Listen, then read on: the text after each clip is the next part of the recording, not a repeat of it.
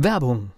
Was passiert, wenn der Chef oder die Chefin eine Auszeit nimmt und die Angestellten auf sich allein gestellt sind? Christian Pukelsheim und Michael Habekorst beschreiben in ihrem Buch Radikal weg die Herausforderungen für Unternehmer und Mitarbeiter, welche Vorbereitung notwendig ist und worauf unbedingt zu achten ist bei einer Auszeit. Radikal weg, wenn der Chef ein Jahr Auszeit nimmt und das Unternehmen dennoch funktioniert. Erschienen im Mentoren Media Verlag www.mentoren-verlag.de der Unternehmer Academy Podcast. Wir machen aus Menschen mit Know-how Unternehmer mit Erfolg. Das ist ein Thema, das kommt immer wieder auch mal vor. Ich glaube, wir haben sogar auch schon mal über diese unterschiedlichen Kategorien von Währungen im Unternehmen gesprochen. Heute Gewinn versus Umsatz nennen wir es mal, ja? Ist das passend? Das ist so in etwa passend. Sagen wir so, als Überschrift ist es, glaube ich, okay. Es geht um ein paar differenziertere Betrachtungsweisen. Was ist denn wirklich wichtig? Welche Kennzahl? Ist keine betriebswirtschaftliche Betrachtung, sondern so eine strategische Betrachtung. Und ich glaube, wir können von den Großen in diesem Bereich, wenn man genau hinschaut, wir können was von denen lernen. Ja, nicht nur das. Das ist ja immer so die Gefahr, wenn man die Großen betrachtet, dass dann unsere Zielgruppe sagt, ja, die Großen, wir sind ja nur klein oder wir sind sogar alleine oder so. Das passt ja gar nicht. Aber vielleicht kann man trotzdem was lernen. Na, ich halte dagegen. Die Großen waren ja auch mal klein. Das stimmt. Man sagt sogar, dass in Amiland man in einer Garage so ein Unternehmen gründen kann, was in Deutschland leider nicht geht, weil Grenzbebauung, du weißt es, und keine Lüftung und kein Fenster. Und da sagt die untere Baubehörde dann, nein, du darfst in einer Garage Garage kein Unternehmen gründen. Das wäre dann ein Thema für eine neue Podcast-Folge. Da können wir ja machen. Also Tesla hat ja gezeigt, man kann auch in Deutschland außerhalb der Regeln ganz große Werke bauen. Ja. Aber anderes Thema. Lass uns mal, weil groß, also wir beide denken jetzt an Apple und ich glaube, das ist ein gutes Beispiel für das, wo wir heute hinaus wollen.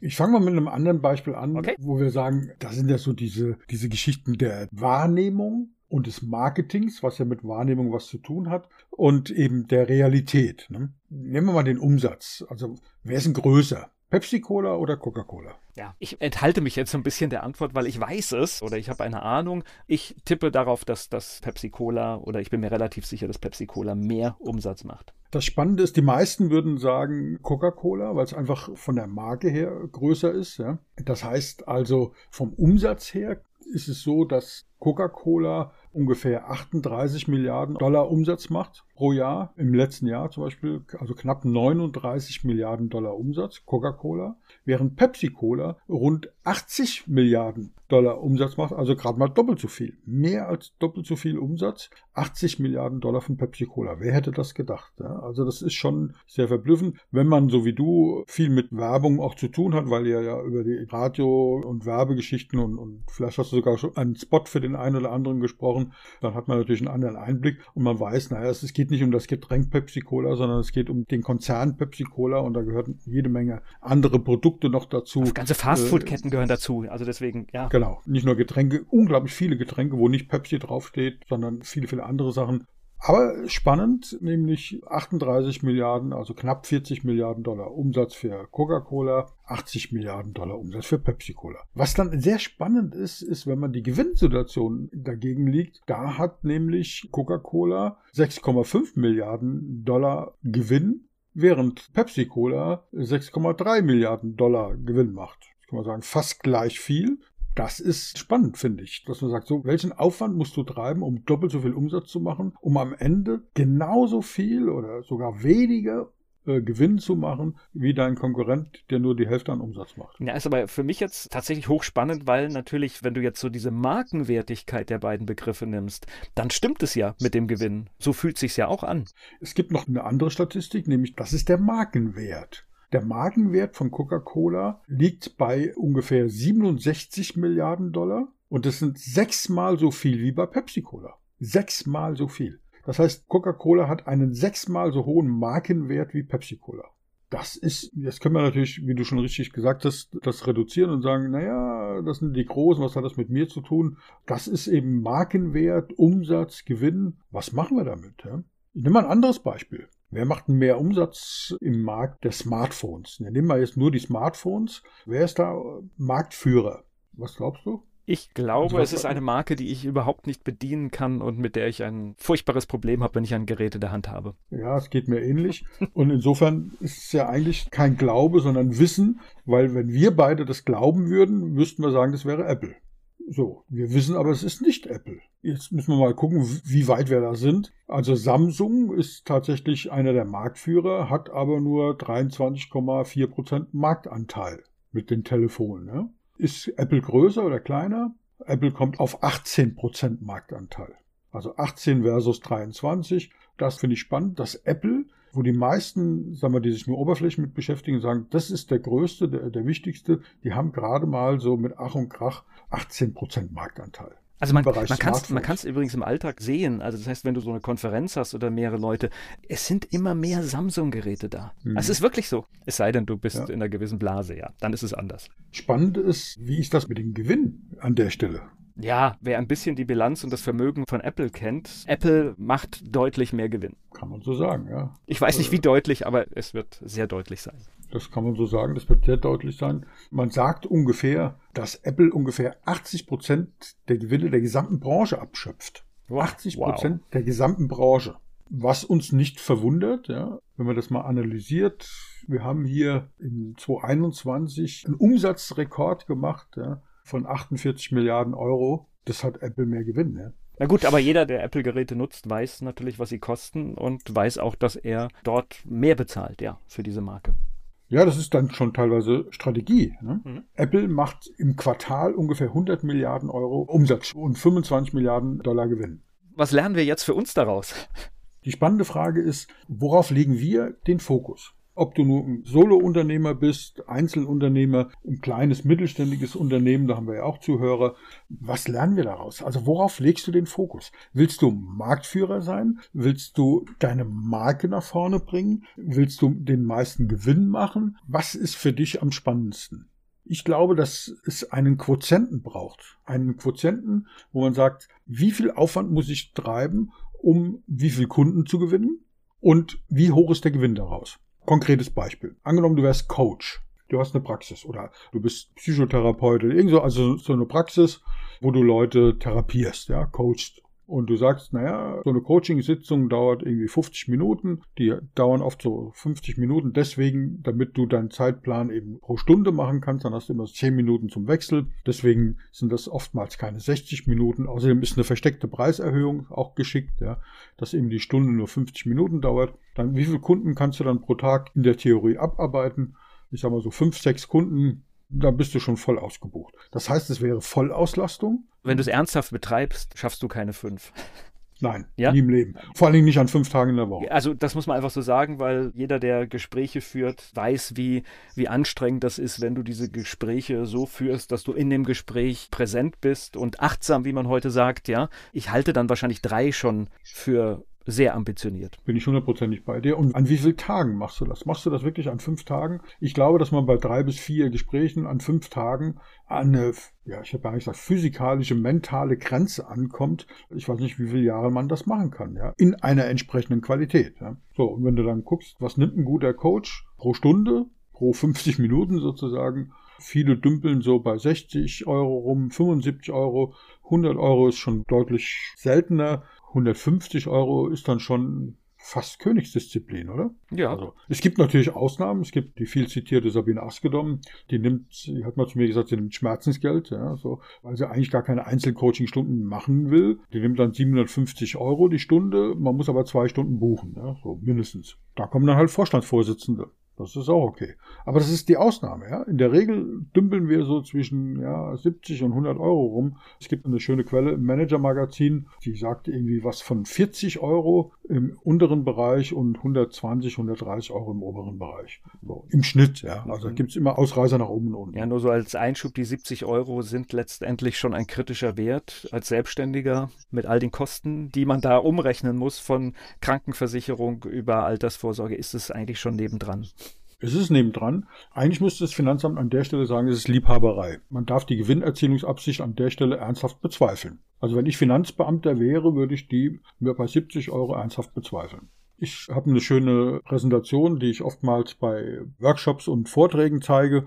Wenn du dir mal ausrechnest, wie viele Tage kannst du pro Jahr arbeiten, willst du pro Jahr arbeiten, wenn du da die 104 Tage Samstage, Sonntage rausrechnest, wenn du vielleicht ein paar Tage Urlaub rausrechnest, wenn du mal so ein paar Tage für auch mal krank sein rausrechnest, und dann sagst, naja, wie viele Kunden pro Tag kannst du jetzt tatsächlich abarbeiten, dann sind so ja, wenn wir von diesen drei Kunden pro Tag jetzt ausgehen, dann sind wir vielleicht bei maximal 500 Stunden pro Jahr. Ansonsten ist eine Obergrenze so ungefähr bei 1000 Stunden pro Jahr. Weil du musst ja eh noch die Akquise machen, du musst die Buchhaltung machen, du musst das Marketing machen, du musst am Unternehmen arbeiten und nicht nur im Unternehmen. Also realistischerweise ist so 1000, 1200 Stunden pro Jahr ist eine Obergrenze. Wenn ich jetzt mit den 75 Euro pro Stunde rechne, dann wären wir bei 75.000 Euro. Wir wissen aber, du schaffst keine 1000 Stunden, sondern bei der Rechnung, die du gemacht hast, drei Klienten an vielleicht vier Tagen, wie auch immer, oder vielleicht sogar nur an drei. Wie ausgelastet bist du? Dann reden wir über, über Zahlen, die sind unterirdisch, ganz klar. Das heißt also, allein von der Anzahl der Kunden, angenommen du wärst da voll ausgelastet, stehst du ja wirklich gut da. Ja? Du hast die meisten Kunden der Stadt. Was bedeutet das? Was, was bedeutet das für dein Marketing? Du musst jeden einzelnen Kunden neu akquirieren. Was für ein gigantischer Werbeaufwand dazu nötig ist, diese hohe Anzahl an Kunden zu gewinnen. Weißt du, was mir gerade einfällt? Ich denke gerade an Schlecker. Die haben eine Zeit lang damit geworben, dass sie das Unternehmen in ihrer Branche sind mit dem meisten Umsatz. Genau. Wo ist Schlecker heute? Ja, ich habe eine Kundin mal gehabt, die war früher Filialleiterin bei Schlegger. Ja. Warum habe ich die als Kundin? Nicht, weil sie noch bei Schlegger angestellt ist. Ja. Das ist eine spannende Frage. Von Umsatz, das, ich meine, das ist keine neue Erkenntnis. Da können wir uns nichts kaufen. Wir haben ja gesagt, wir machen jetzt keine betriebswirtschaftliche Session hier heute draus, sondern fassen mal den Begriff Umsatz mal ein bisschen weiter, indem man sagt, wir sind das Unternehmen mit den meisten Kunden. Das ist ja das, was Schlegger vielleicht auch gemeint hat. Ja. Die haben so vielleicht sogar wirklich zahlenmäßig gemeint mit dem meisten Umsatz. Was kann ich mir dafür kaufen?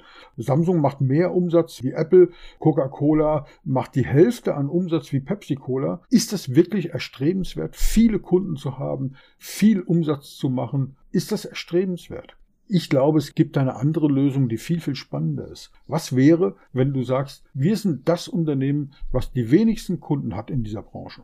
Und zwar nicht, weil wir nicht gebucht werden, sondern weil wir zum Beispiel diese Kunden über eine längere Zeit begleiten. In Projekten. Und ich kann vielleicht keine Ahnung, drei, vier Projekte gleichzeitig pro Jahr betreiben. Also du kennst das mit diesen Interimsmanagern, die machen dann ein Projekt pro Jahr. Das halte ich für gefährlich, weil man sehr abhängig wird und die vergessen dann auch oft die Akquise und dann läuft so ein Projekt ein Jahr oder anderthalb Jahre und dann fallen die in ein Loch. So, schade, jetzt bringst du mir schon meinen Einwand, den ich noch, noch bringen wollte, weil tatsächlich, ich sag mal, wenn du nur drei, vier Kunden hast, bedeutet das natürlich immer in der Verantwortung auch trotzdem eine Pipeline zu haben. Wenn genau. ein Projekt wegfällt, wenn ein Projekt beendet ist, muss ich im Prinzip sofort das nächste angehen können. Genau. Das ist bei drei, vier nicht ganz so dramatisch, ja, weil man sagt, okay, wir reden hier über Projektumsätze und damit Gewinne, weil der Aufwand her nicht so hoch ist, der Akquiseaufwand, der Marketingaufwand, aber auch viele andere Dinge, da werden wir nochmal drüber reden, wenn wir über das Value-Based Fee-Thema sprechen, das lassen wir aber heute weg.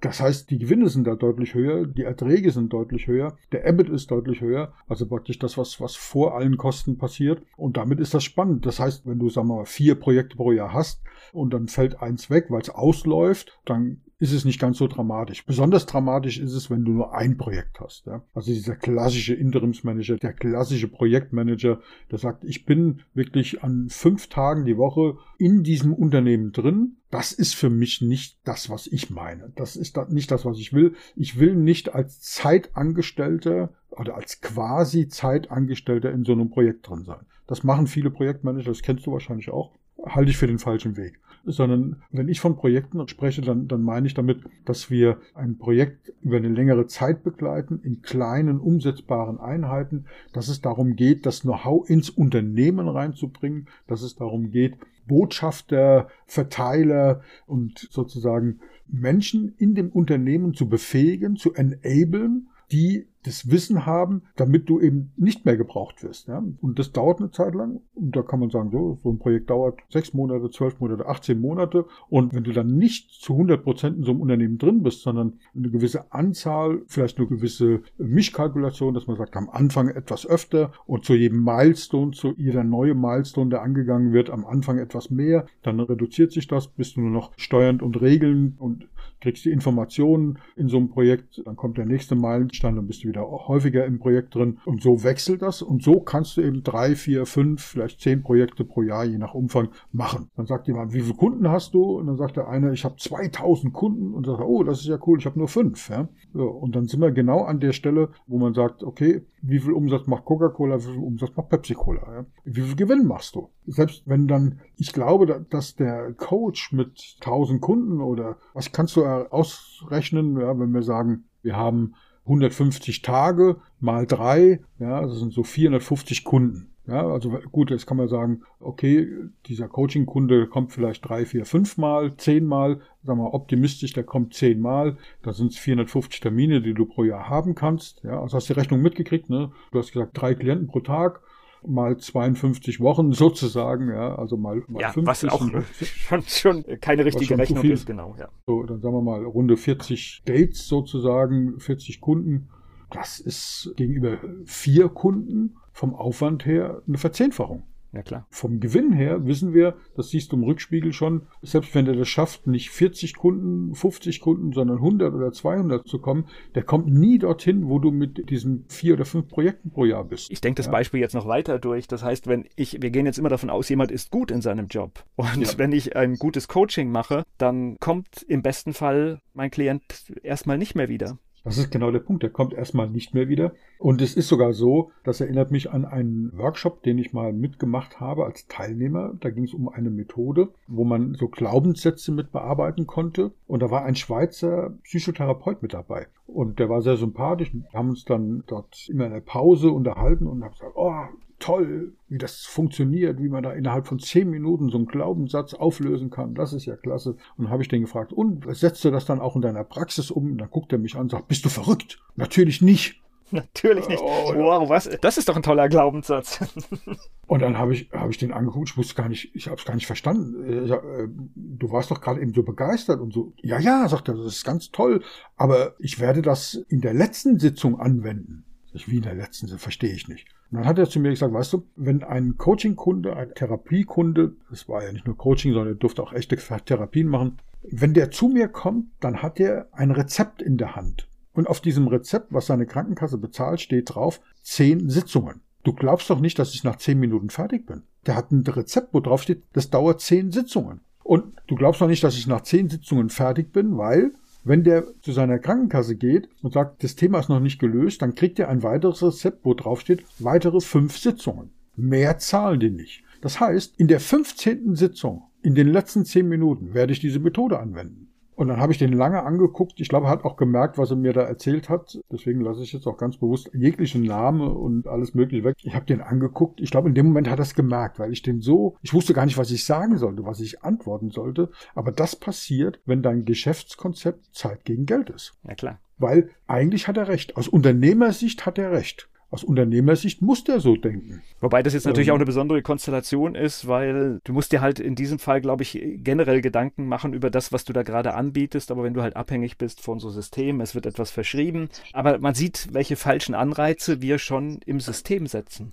Ganz genau. Genau das ist der Punkt. Die falschen Anreize im System, die falschen Glaubenssätze. Und das passiert halt, wenn du Zeit gegen Geld tauschst, passiert das halt grundsätzlich, weil du hast einfach von Anfang an unterschiedliche Voraussetzungen. Wenn du als Unternehmer gesund bist, dann musst du sagen, ich möchte so viel, wenn du mit Tagessätzen arbeitest, ja, also klassisch, dann musst du sagen, ich möchte so viele Tagessätze wie möglich zu so einem hohen Tagessatz wie möglich oder Stundensatz wie möglich verkaufen. Ja? Also dann muss das Coaching so lang dauern, wie es nur irgendwie geht und äh, der Stundensatz muss nicht 75 Euro, 85 Euro, 125 Euro, wie viel auch immer betragen. Dann bist du unternehmerisch gesund. Das schreibt das Finanzamt vor. Ja? Dein Kunde, wenn du Coach wärst, dein Kunde muss genau das Gegenteil denken. Also wenn der mental gesund ist, also aus einer wirtschaftlichen Sicht her gesund, dann muss der genau das Gegenteil wollen. Dann muss der sagen, ich suche mir den Coach, der das möglichst schnell regelt und der so günstig wie möglich ist. Das ist beides legitime Ansätze, wo man aber, wenn man die genau auf den Tisch legt, rechts, links, sieht, die sind diametral auseinander. 180 Grad, der eine will genau das Gegenteil vom anderen. Jetzt frage ich dich, in so einem Akquiseprozess, da ist doch der Streit vorprogrammiert, oder? Ja, klar. Das geht doch in unterschiedliche Richtungen. So, wenn ich aber sage, und hier geht es nicht, deswegen haben wir gesagt, wir machen das nicht nur betriebswirtschaftlich, sondern was macht wirklich Sinn? Warum wird Apple gekauft, um bei dem Beispiel zu bleiben? Die werden ja nicht gekauft, weil die teuer sind, sondern weil da eine Philosophie dahinter steht, weil da der eine Markenwert hinten dran steht. Wir haben vorhin bei der Betrachtung mit Pepsi-Cola und, und Coca-Cola gesagt, wie viel ist die Marke Coca-Cola wert? Und die Marke Coca-Cola ist sechsmal so wertvoll wie Pepsi-Cola, trotz des Umsatzes. Ja? Also nochmal zur Reflexion, Pepsi doppelt so viel Umsatz wie Coca-Cola, Markenwert sechsmal so viel bei Coca-Cola gegenüber Pepsi-Cola. Bei gleichem Gewinn. Das sind so die Zahlen, das sind so diese drei Werte. Und wie kriegst du es hin, dich als Marke aufzubauen, dich als Experten aufzubauen. Und da haben wir eine schöne Betrachtung, die wir auch in einem der nächsten Folgen machen. Wie stellst du dich als Marke dar? Welche Rolle hast du da? Ja, bist du der Held? Lässt du den anderen zum Held werden? Bist du Meister? Ja, hast du einen Meisterbrief? Wer sagt, dass du Meister bist? Wie kriegen wir diese Kompetenzvermutung hin? Also ein ganzes, einen ganzen Blumenstrauß von neuen Themen, die sich da aufschließen. Aber wie gesagt, lasst euch bitte nicht blenden von irgendwelchen Zahlen. Dein Schlägerbeispiel ist grandios. Ja. Wir sind die Drogeriemarke mit dem meisten Umsatz europaweit. Ja, super. Ich überlege gerade, ich müsste jetzt nochmal nachgucken. Ich glaube, Sie haben sogar geschrieben, dass niemand mehr Produkte verkauft im Einzelhandel und das, aber es ist egal, es war etwas Irrsinniges und man sieht, wohin es geführt hat, ja. Naja, mal rein betriebswirtschaftlich betrachtet, ist das keine Kunst. Ja, das ist ja, wenn wir ein Honorarmodell aufbauen, wo ich sage, ich werde jetzt und du musst alles machen, was ich sage. Also du sagst, ich möchte gerne meinen Umsatz verdoppeln und du buchst mich als Berater. dann sage ich, pass auf, wir machen den Deal. Ich bekomme das und das Honorar, wenn ich das schaffe, den Umsatz zu verdoppeln. Aber du musst alles das tun, was ich sage. Sonst gilt der Deal oh, nicht. Ein schlechter ja, Deal.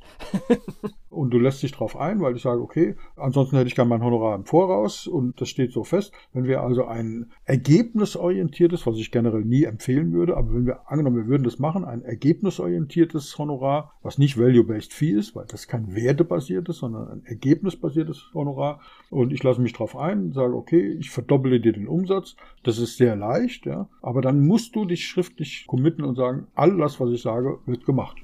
Was sage ich dir? Angenommen, du würdest dich darauf einlassen, was du zum Glück ja nie tun würdest, aber angenommen, du würdest es tun, was würde ich dir raten? Was ganz Schlimmes, du würdest mir dazu raten, die Preise zu reduzieren. Genau. Das ist easy. Also das Schlecker damals die meist, es ist, ich, wir wissen nicht, was sie gesagt haben, aber es spielt keine Rolle. Der meiste Umsatz, die meistverkauften Produkte, all das ist total easy, wenn du der billigste bist. Ja, klar. Natürlich kommen die Leute zu dir, wenn du das Produkt extrem billiger als alle anderen anbietest. Natürlich machst du dann Umsätze wie doof. Klar. Und natürlich verkaufst du die meisten Produkte. Mehr als alle anderen. Na klar. Aber Umsatz ist eine Größe.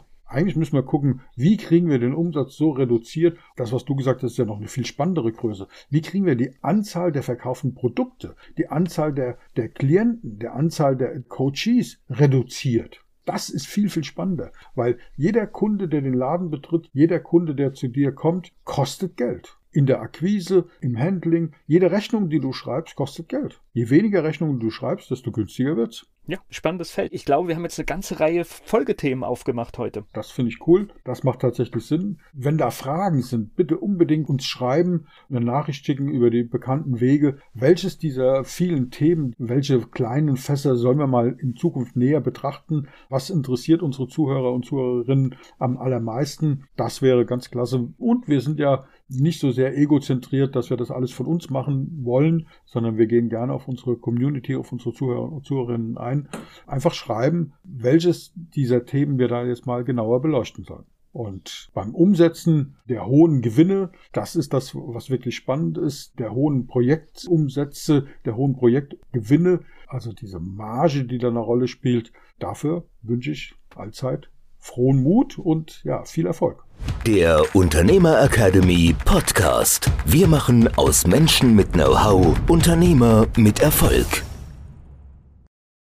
Werbung.